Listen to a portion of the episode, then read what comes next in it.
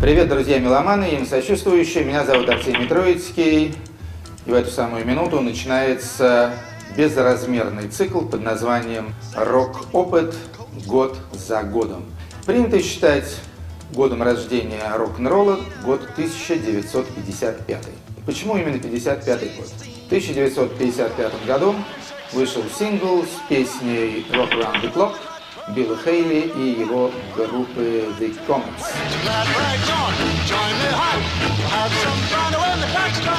В 1955 году изобретатель самого термина рок-н-ролл, диджей Алан Фрид, начал уже в главном американском медиацентре вести первую рок-н-ролльную радиопрограмму. Это Алан Фрид, и следующий час мы будем слушать абсолютно новую музыку. Сдвигайте мебель и поехали! В 1955 году дебютировали многие люди, которых принято считать отцами-основателями рок-н-ролла. Америка в 50-е годы невероятно жировала после Второй мировой войны. И пока Европа лежала в руинах, американцы, соответственно, бесились с жиру, у них было огромное количество денег. Взрослый рок-н-ролл тут же возненавидели, молодежь рок-н-ролл тут же невероятно полюбила. Вся традиционная эстрада, джаз, бродвей, киномузыка – все это молодым поколением отвергалось. Отвергалось почему и ради чего. Чем отличался рок-н-ролл от всех предыдущих видов музыки. В начале же 50-х годов великий американский музыкант и изобретатель Лес Пол и другой не менее великий изобретатель Лео Фендер изобрели настоящие электрогитары, то есть, собственно, те электрогитары, которые мы и сейчас с вами видим и слышим. Принято считать, что рок-н-ролл – это смесь с одной стороны, черной негритянской музыки стиля ритм and блюз, с другой стороны, американской музыки в стиле кантри. Если говорить грубо, то так оно все и есть. Хотя самый известный исследователь рок-н-ролла, покойный уже, к сожалению, англичанин Чарли Гиллет, насчитывает целых пять разновидностей рок-н-ролльной музыки. И сейчас я их все перечислю.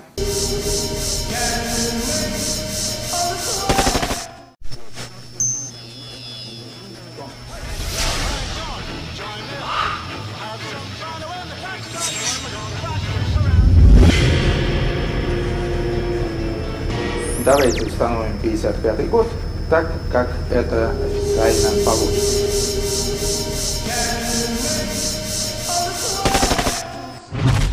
Привет, друзья меломаны, им сочувствующие. Меня зовут Артемий Троицкий. И в эту самую минуту начинается безразмерный цикл под названием «Рок-опыт. Год за годом». Сколько в нем будет серий, я сам не знаю, но их будет много, поскольку история рок-музыки насчитывает уже несколько десятков лет. Принято считать годом рождения рок-н-ролла год 1955. Хотя всем известно, что многие песни, которые можно отнести к рок-н-роллу, скажем, and Roll, были записаны еще раньше, в начале 50-х или даже конце 40-х годов. Давайте установим 55 год, так как это официально положено. Почему именно 55 год?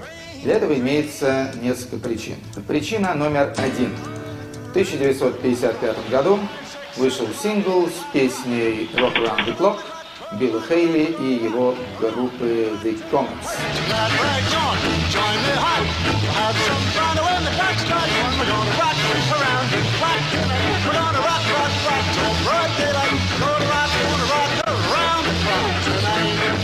В июле 1955 года эта песня дошла до первого места в американском хит-параде став таким образом первым официально признанным рок-н-ролльным мега-хитом. Причина вторая. В том же 1955 году на экраны Соединенных Штатов Америки, а потом и стран Западной Европы, вышел фильм режиссера Ричарда Брукса под названием Blackboard Jungle, то есть джунгли школьной доски.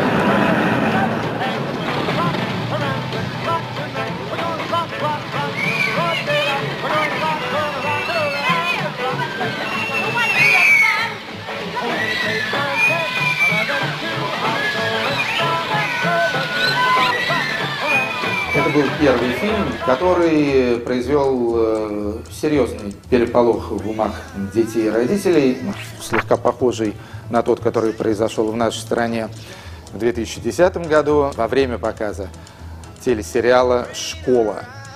Это был первый фильм, где этот самый феномен рок-н-ролла был показан художественными средствами. Кому нужны дикари на улице?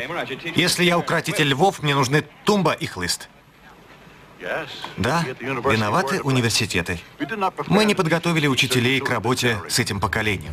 В 1955 году изобретатель самого термина рок-н-ролл, диск-жокей Алан Фрид из своего провинциального города Кливленда, штат Огайо, перебрался в город Нью-Йорк и начал уже в главном американском медиацентре вести первую рок-н-ролльную радиопрограмму. Это Алан Фрид, наш спонсор, музыка и все-все-все. И следующий час мы будем слушать абсолютно новую музыку.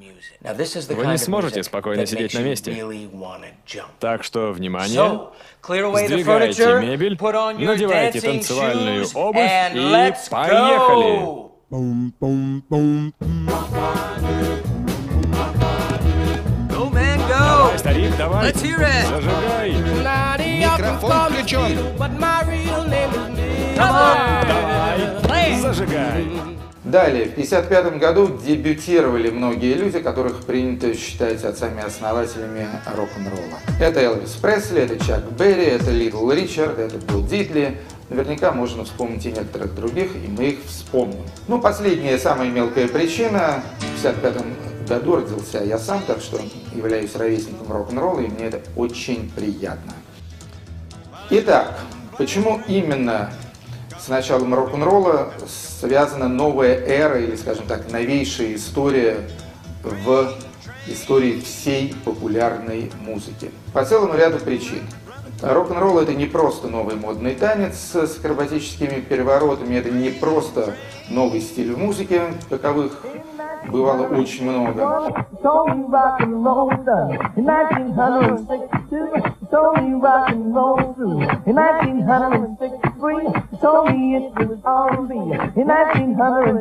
Рок-н-ролл стал на самом деле революцией, как в популярной музыке, так и в культуре западного мира. И, как у всякой революции, рок-революции были свои предпосылки, объективные и субъективные. Все эти предпосылки можно разбить на три части. Предпосылки экономические, предпосылки технологические и предпосылки, скажем уж совсем сложно, цивилизационные.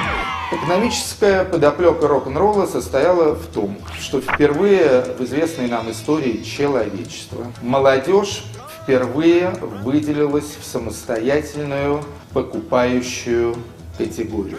То есть в патриархальном обществе, будь то средневековье, или будь то 18-19 век, или даже первая половина 20 века, не было, скажем так, культурной и потребленческой проблемы отцов и детей. Все дети, вплоть до 20 с чем-то лет, когда они переставали быть иждивенцами, жили на деньги своих родителей. То есть папы, мамы, бабушки и дедушки покупали им все.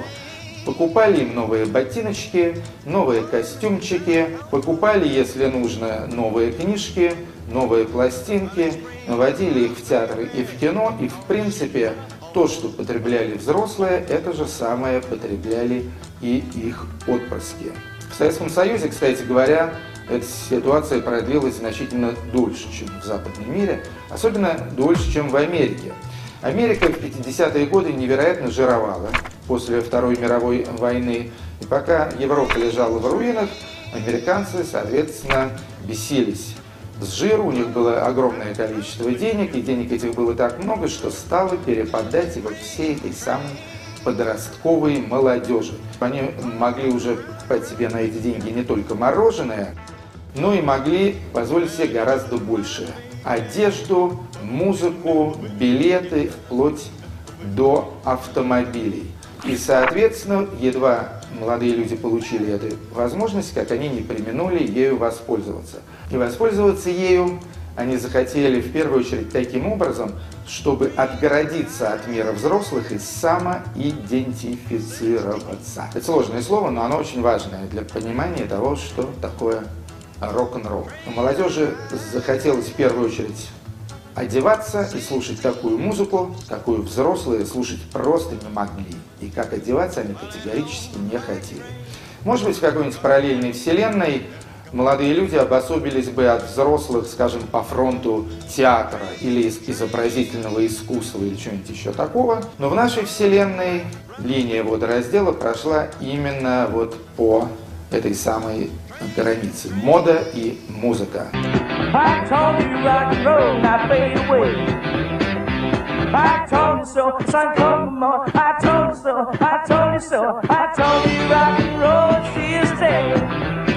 Если это была мода, то вместо костюмчиков э, черный низ, белый верх, галстук, лацканы и так далее, появилась одежда, в которую входили а. джинсы, которые до того времени считались исключительно рабочей одеждой, и за пределами стройплощадок или скотных дворов джинсы вообще не носили. Это было не принято, было даже неприлично. Во-вторых, это кожаные куртки или фасона гасока, или фасона бомберс. То есть куртки, опять же, такие рабочие, то ли пилотские, то ли моряцкие. Популярнейшим аксессуаром, опять же, заметьте, впервые стали темные очки. До середины 50-х годов темные очки э, носили люди, которых к этому жизнь э, вынуждала. То есть или люди, у которых были проблемы со зрением, или люди на пляже в яркую солнечную погоду. А вот так вот, чтобы сделать себе такой cool вид с помощью темных очков, это раньше в голову не приходило. Но главным водоразделом стала именно музыка, и этой музыкой стал рок-н-ролл.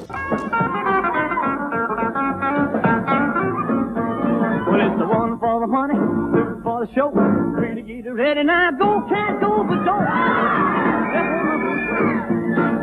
Музыка, э, которая как бы символизировала вот эту баррикаду между молодым поколением и поколением взрослых. Взрослые рок-н-ролл тут же возненавидели, молодежь рок-н-ролл тут же невероятно полюбила. Мне могут возразить, что в принципе такого рода расслоения они существовали и раньше. Скажем, были дэнди, в Англии еще в 19 веке, которые шокировали всех неяркой манерой одеваться. Или были битники в той же Америке в 40-е годы, которые тоже ходили в темных очках, черных на водолазках.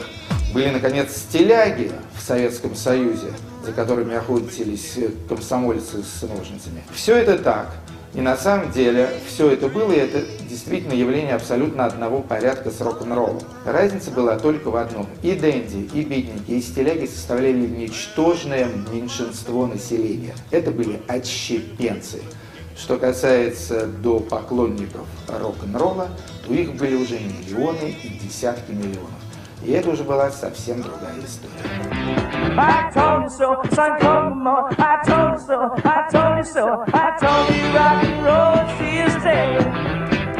Теперь займемся нашим непосредственным делом, поговорим о музыке. Чем же отличалась музыка рок-н-ролла от той музыки, которая была раньше? Проще всего отослать вас, уважаемые зрители, кинофильму, о котором я уже говорил, Blackbird Jungle, джунгли школьной доски. Там есть одна символическая и такая определяющая основы сцена. Это редкая пластинка Бикс Байдербек. Исполняет «Сыграй мне блюз». Лучше бибоп. Школьный учитель, который очень хочет каким-то образом наладить взаимоотношения, как-то навести мосты со своим непослушным классом, дело происходит в городе Нью-Йорке, приносят в школу свои любимые пластинки и проигрыватель. И вот он начинает ставить свою любимую музыку. Музыка, надо сказать, совсем неплохая. Это песни из знаменитейших голливудских кинофильмов, это арии из каких-то знаменитых, очень популярных бродвейских мюзиклов, этот джаз, наконец. И что он слышит в ответ? В ответ он слышит «Отстой! Да разве это музыка?» «Голубая луна!» Это скукотища и вообще, и катись-ка ты учитель со своими ариями и прочей лабудой. мы слушаем совершенно другую музыку. То есть все вот это, вся традиционная эстрада, джаз, бродвей, киномузыка, все это молодым поколением отвергалось. Отвергалось почему и ради чего. Чем отличался рок-н-ролл от всех предыдущих видов музыки. Самое время нам поговорить о технологии. Первое и основное звуковое отличие рок-н-ролла, а это принципиально важно, состоит в том, что рок-н-ролл шел на электрическом звуке. Электрогитары были изобретены несколько раньше, еще в конце 30-х годов. Адольф Рикенбекер в Германии изобрел электрогитары, потом они были усовершенствованы в 40-е годы в Америке. Но это были не совсем те электрогитары, о которых мы говорим. Это были фактически акустические гитары с небольшими звукоусилителями или звукоснимателями, в общем, с тем, что по-английски называется pick-up. И они просто-напросто воспроизводили звук акустической гитары, но на большем уровне громкости. В начале же 50-х годов великий американский музыкант и изобретатель Лес Пол и другой не менее великий изобретатель Лео Фендер – изобрели настоящие электрогитары, то есть, собственно, те электрогитары, которые мы и сейчас с вами видим и слышим. Гитары, в которых уже не было акустического элемента. Они были деревянными, но, в принципе, могли быть даже и не деревянными.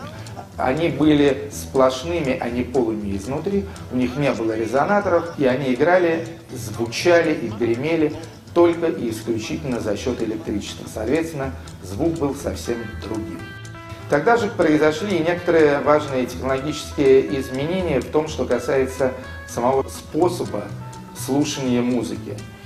Во-первых, в продажу поступили бытовые переносные магнитофоны, на которые музыку можно было записывать, которые можно было с собой носить. И вот эти самые ампексы, филипсы, грюндики и так далее – мгновенно заполонили молодежный электронный рынок. Тогда же японская компания ТТК, которая ныне называется Sony, впервые представила на рынке вещицу под названием транзисторный приемник.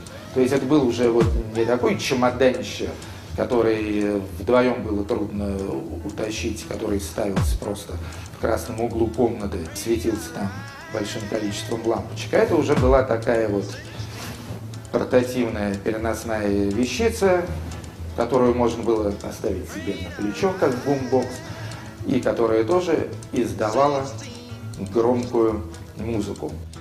Тогда же были изобретены первые гитарные эффекты, скажем, фаз или реверб. Тогда же была изобретена и многоканальная звукозапись. Технологически мир был готов к музыкальному рок-н-ролльному прорыву.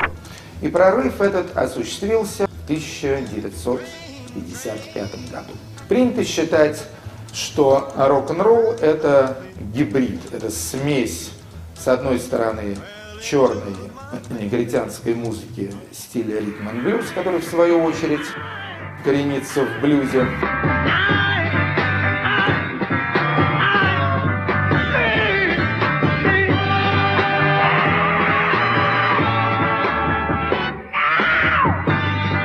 Другой стороны, американской музыки в стиле кантри, чуть менее ритмичной, более мелодичной э, и более привычной для белого американского уха.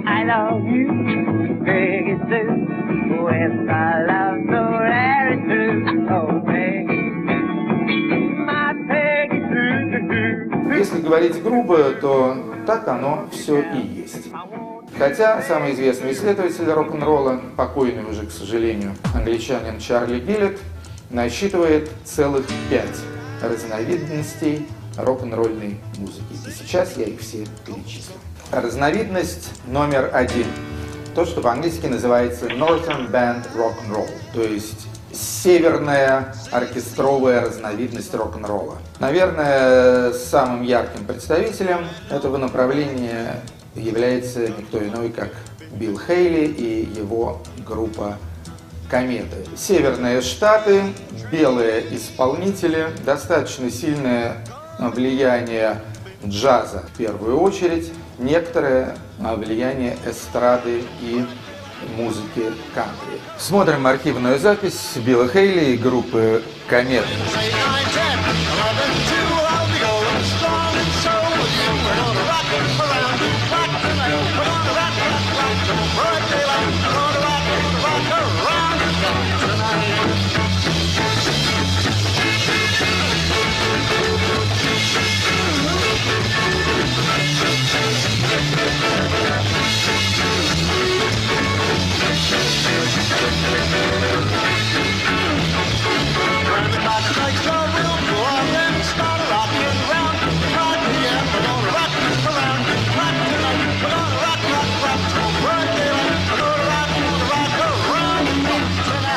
Направление номер два. New Orleans Dance Blues. Новоорлеанский танцевальный блюз.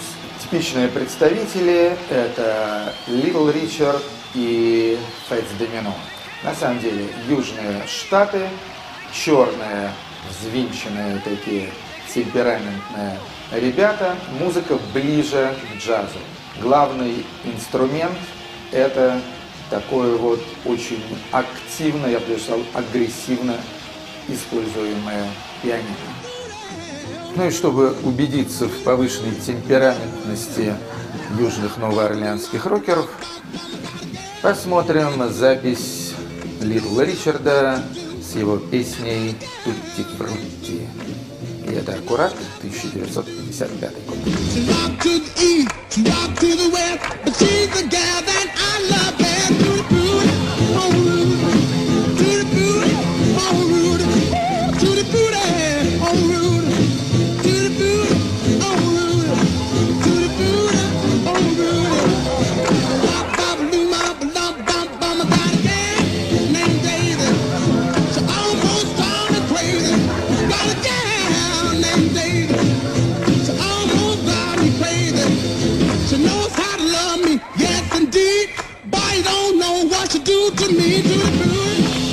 Следующее третье направление – мемфисский кантри-рок.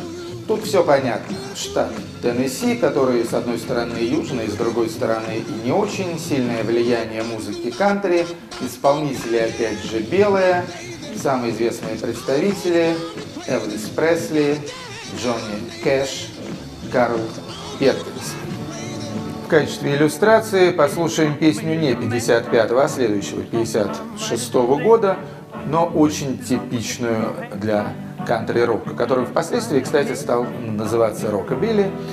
Песня называется «Don't be cruel», «Не будь так жестоко». Don't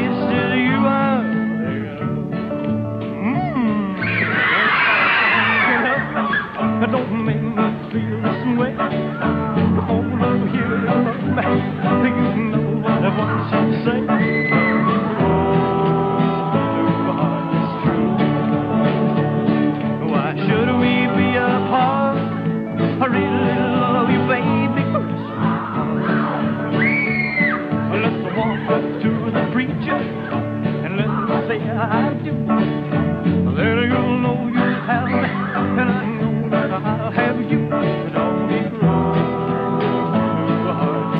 Направление номер четыре.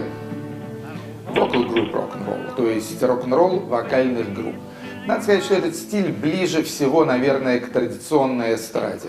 Вокальные группы, у нас, кстати, в Советском Союзе тоже были такие, вокальный квартет «Аккорд». Да. В Америке вокальные группы появились вот тогда, в середине 50-х годов, исполняли песни гораздо более мелодичные, чем вот эти вот рок-н-ролльчики, но тем не менее ритмическая и гармоническая основы шли от рок-н-ролла.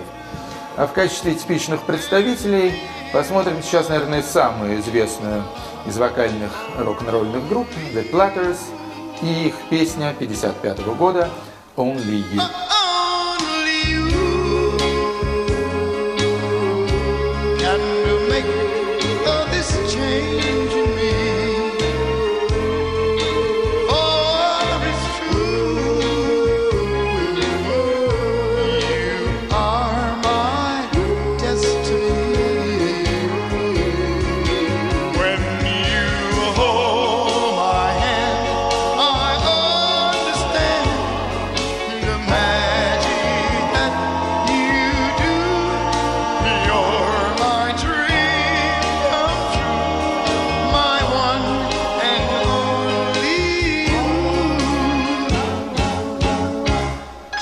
Последнее, самое важное направление изначального традиционного рок-н-ролла я сохранил на десерт.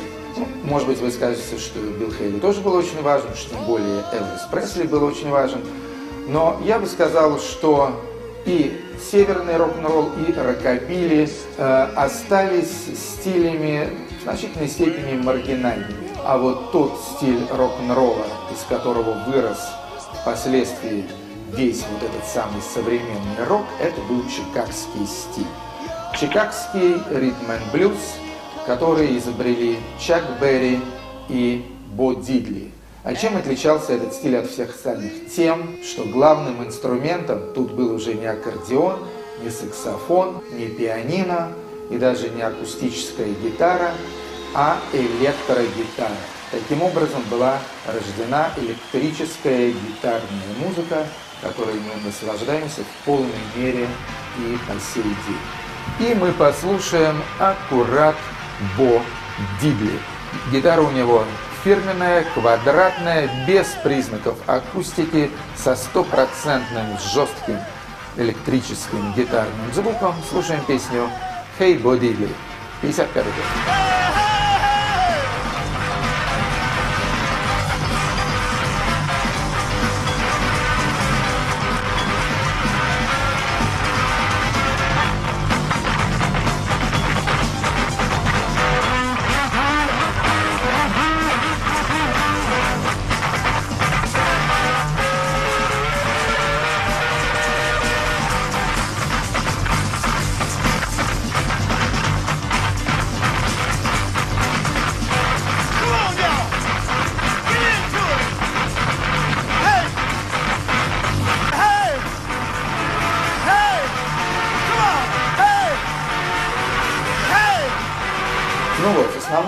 Направлениями рок-н-ролла, таким, каким он был в 1955 году, в момент своего рождения. Вы только что ознакомились, но нас ожидает еще вторая серия 1955 года. Все-таки это вводное занятие в цикле опыте рока год за годом. Поэтому во второй серии вы увидите плейлисты, а также я расскажу немного о том, что в 1955 году происходило во всем остальном не рок-н-ролле.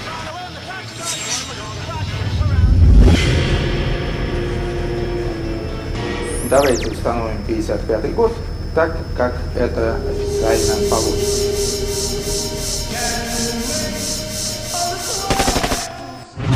Всем привет, друзья! Это Артемий Троицкий, и у нас второй выпуск из бесконечного цикла «Опыт рока год за годом». Как я вас уже предупреждал, это вторая серия года 1955 Поскольку это год водный, год застройки рок-музыки, то удалось нам растянуть нашу программу аж на два эпизода. Начнем мы с краткого обзора того, что происходило в 1955 году во всем остальном не рок-н-ролльном музыкальном мире. Если говорить о нашей стране, которая в то время называлась СССР, то это год, когда была написана, записана и впервые прозвучала в исполнении Владимира Трошина Песня Соловьева-Седова на стихи Матусовского «Подмосковные вечера». Если б знали вы, как мне дороги подмосковные вечера. Написана она была по случаю проводившейся в 1955 году какой-то очередной спартакиады народов России, и с тех пор стала, как вы знаете, песней очень и очень популярной. Она звучит в качестве заставок на известных радиостанциях. И, кстати говоря, именно «Подмосковные вечера» стали единственным русским глобальным хитом 20 века.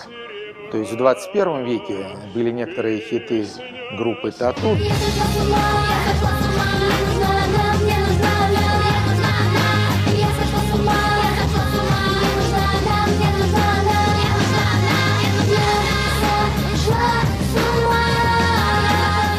20 веке это были только подмосковные вечера.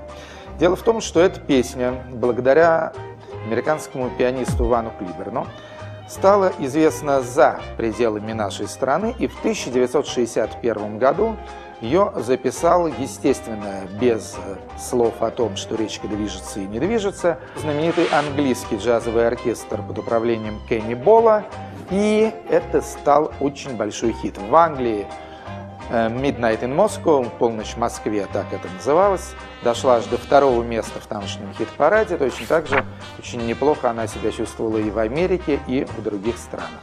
1961 год, в котором нам еще предстоит побыть. А в 1955 году еще одна знаменитая песня была написана. Песня «Аривидерчи Рома», один из главных итальянских поп-стандартов, перепетых огромным количеством артистов из разных стран. Arrivederci Roma,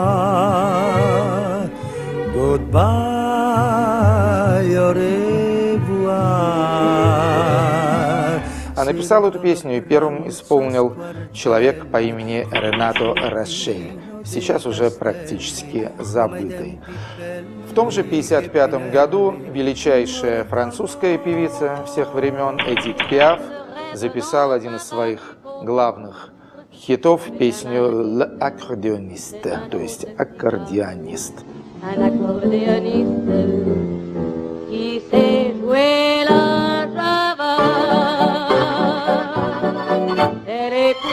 la java, mais elle ne la danse pas, elle ne regarde même pas la piste. И, наконец, и это уже новость из Америки, но не имеет такого прямого отношения к рок-н-роллу. В 1955 году наряду с Чаком Берри Бо Дидли дебютировал великий слепой певец по имени Рэй Чарльз. Он записал песню под названием «I Got a Woman».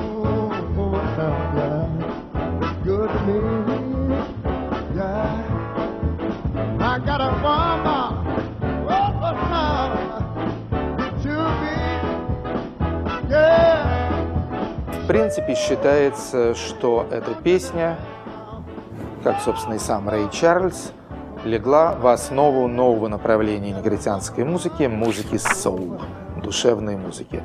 Так что заметьте, 55 год можно считать годом рождения не только рок-н-ролла, но и соул-музыки. Теперь, дорогие друзья, мы переходим к нашей обязательной программе. Я назвал эту часть программы «Рекомендуемая музыка». Знаете, как в школе бывает рекомендуемое чтиво, да? Вот у нас имеется рекомендуемая музыка, лучшие песни, лучшие альбомы год за годом. Иначе говоря, выражаясь современным языком, плейлисты. Итак, плейлисты 1955 года. 10 песен и 5 альбомов. Почему так много песен, так мало альбомов? Ну, в общем-то, понятно почему.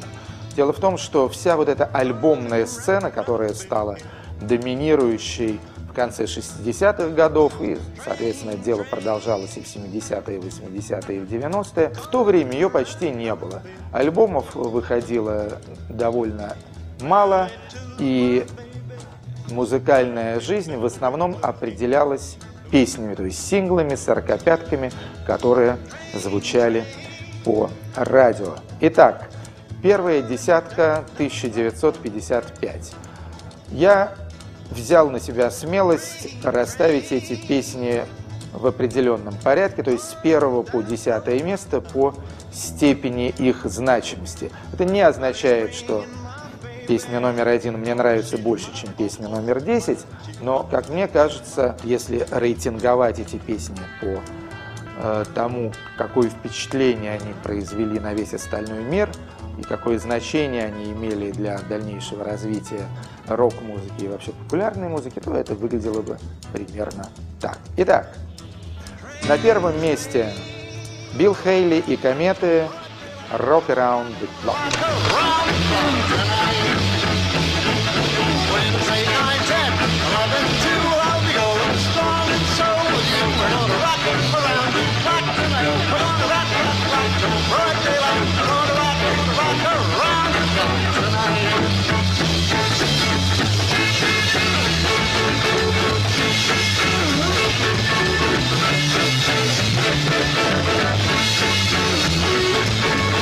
Втором месте Рэй Чарльз «I Got a Woman», песня, о которой я говорил только что, песня, положившая начало всей музыке соул.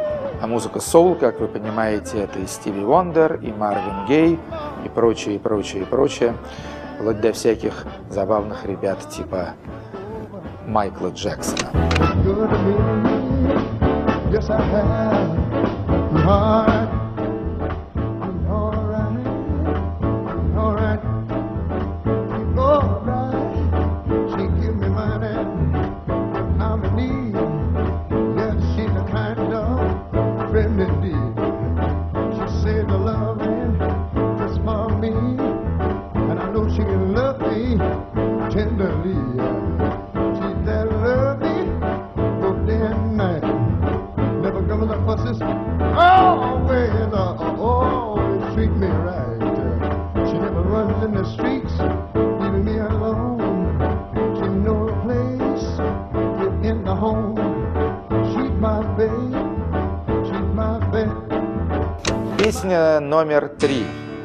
Чак Берри «Maybelline». Дебют великого Чака Берри. Замечательная электрическая гитарная песня родом из Чикаго. Maybelline – это, с одной стороны, имя девушки, с другой стороны, иногда так называли электрогитару. Чака Берри. Интересно то, что Чак Берри, помимо всего прочего, стал и одним из тех людей, которые установили новую и тоже революционную для рок-музыки традицию. Чак Берри сам писал свои песни. Он не исполнял песни профессиональных композиторов, он не входил в творческие альянсы с какими-то поэтами-песниками, как это делали многие другие. Он сам сочинял весь свой репертуар. И это стало славной и очень правильной традицией всей рок-музыки. Cadillac rolling on over the road, nothing but a run by V8 Cadillac going about 95,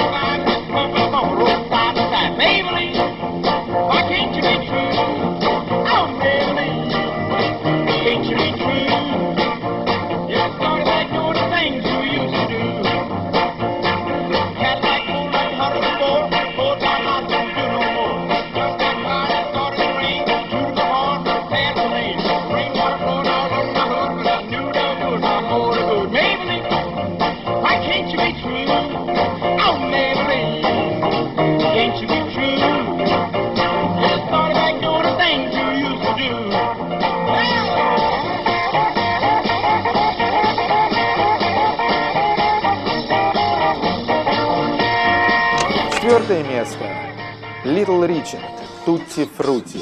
Скажем прямо, что более истеричного, более взвинченного, более забавного певца, чем Little Richard, рок-музыка почти что не знала. То есть были некоторые чудики на уровне Little Ричарда, но мало кто его превосходил.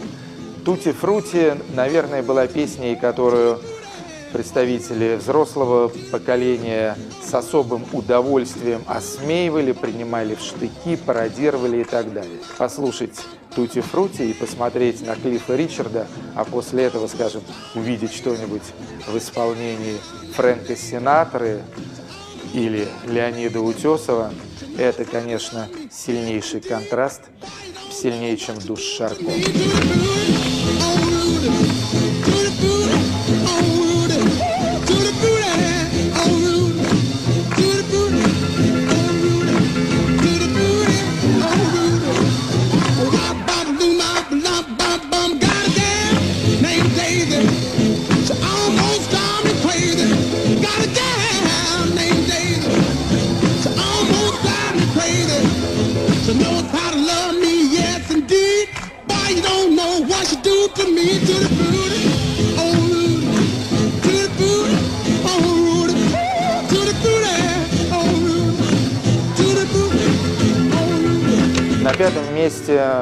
В плейлисте главных песен 55 года Элвис Пресли, белый парнишка, молодой красавец из города Мемфиса, That's All Right, Mama. Все в порядке, мама. Кстати, первую версию этой песни Пресли записал еще в 1953 году качестве звукового письма на студии у Сэма Филлипса и адресовал эту песню своей родной мамочке. То есть все в порядке, мама, не беспокойся, у сына твоего окей. Надо сказать, хитом не стало, поскольку вышла на маленьком независимом лейбле Sun, не имела никакой американской общенациональной раскрутки, Хотя многие считают, что именно эта песня Элвиса Пресли и стала первой настоящей рок-н-ролльной песней. Я не разделяю этой точки зрения, но то, что эта песня знаменита и очень важна, несомненно. shut up.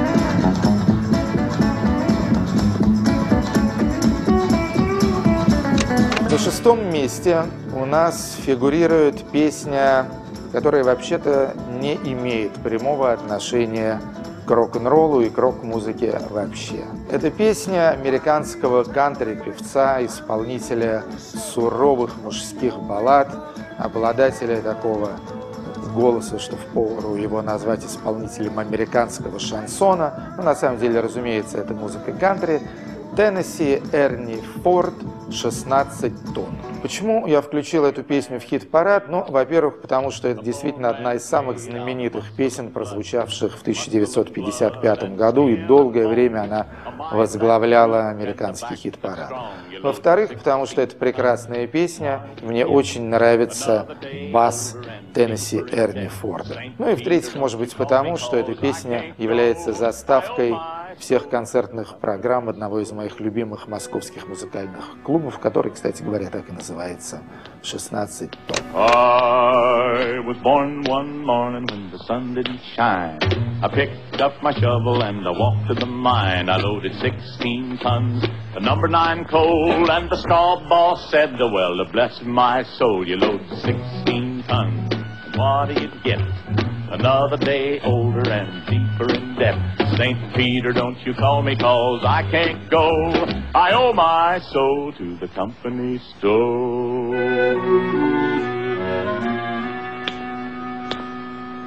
I was born one morning, it was drizzling rain. Песня номер семь в хит-параде важнейших записей 1955 года. И это вокальная группа The Platters, тарелки, можно сказать. Песня Only You, только ты можешь разбить мое сердце, а также потом склеить и починить мое сердце и так далее. Прекрасный образец стиля doo-wop, красивейшая мелодия, одна из важнейших песен в направлении вокальной рок-н-ролл.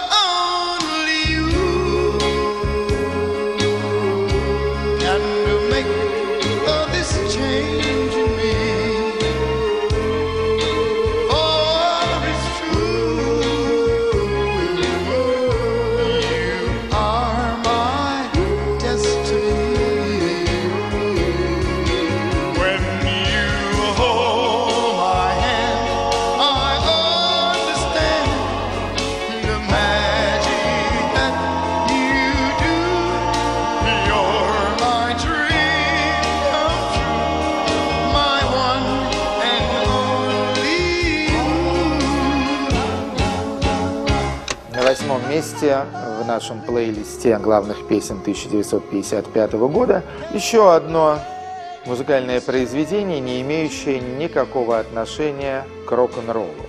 Но просто шикарная песня сама по себе.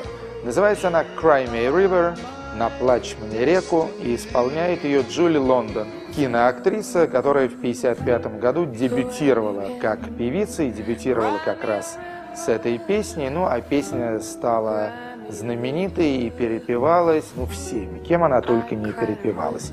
Самые известные версии, наверное, принадлежат Джо Кокеру и группе Aerosmith. Now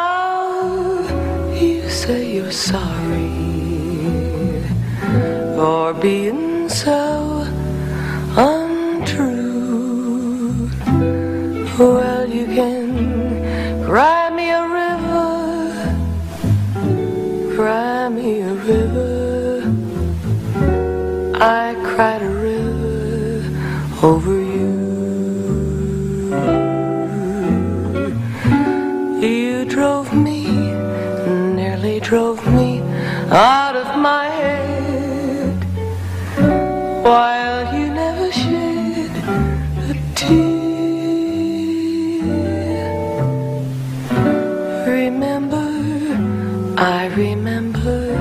all that you said.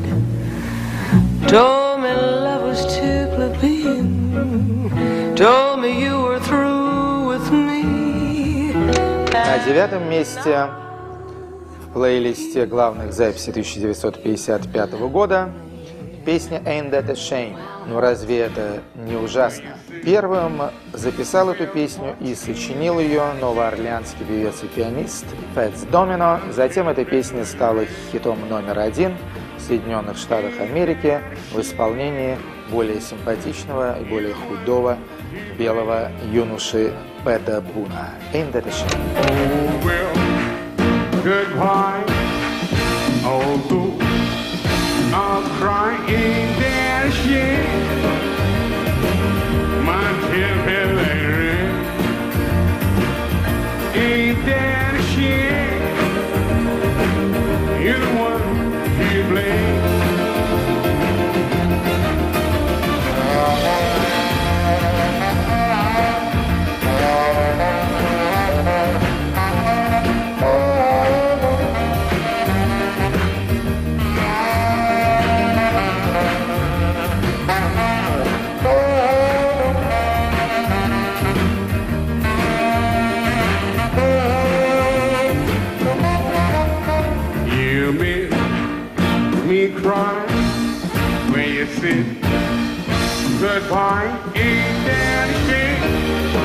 И завершает наш топ-10, первую десятку главных записей 55 года, Бо Дидли с песней «Хей, Бо Дидли», которой он обращается сам к себе, а заодно и объявляет на весь мир, что родился. Чикагский стиль рок-н-ролла, электрический гитарный рок-н-ролл, который спустя 10 20, 30 и 40 лет остается главным не только в рок-музыке, но, может быть, и во всей поп-музыке в целом.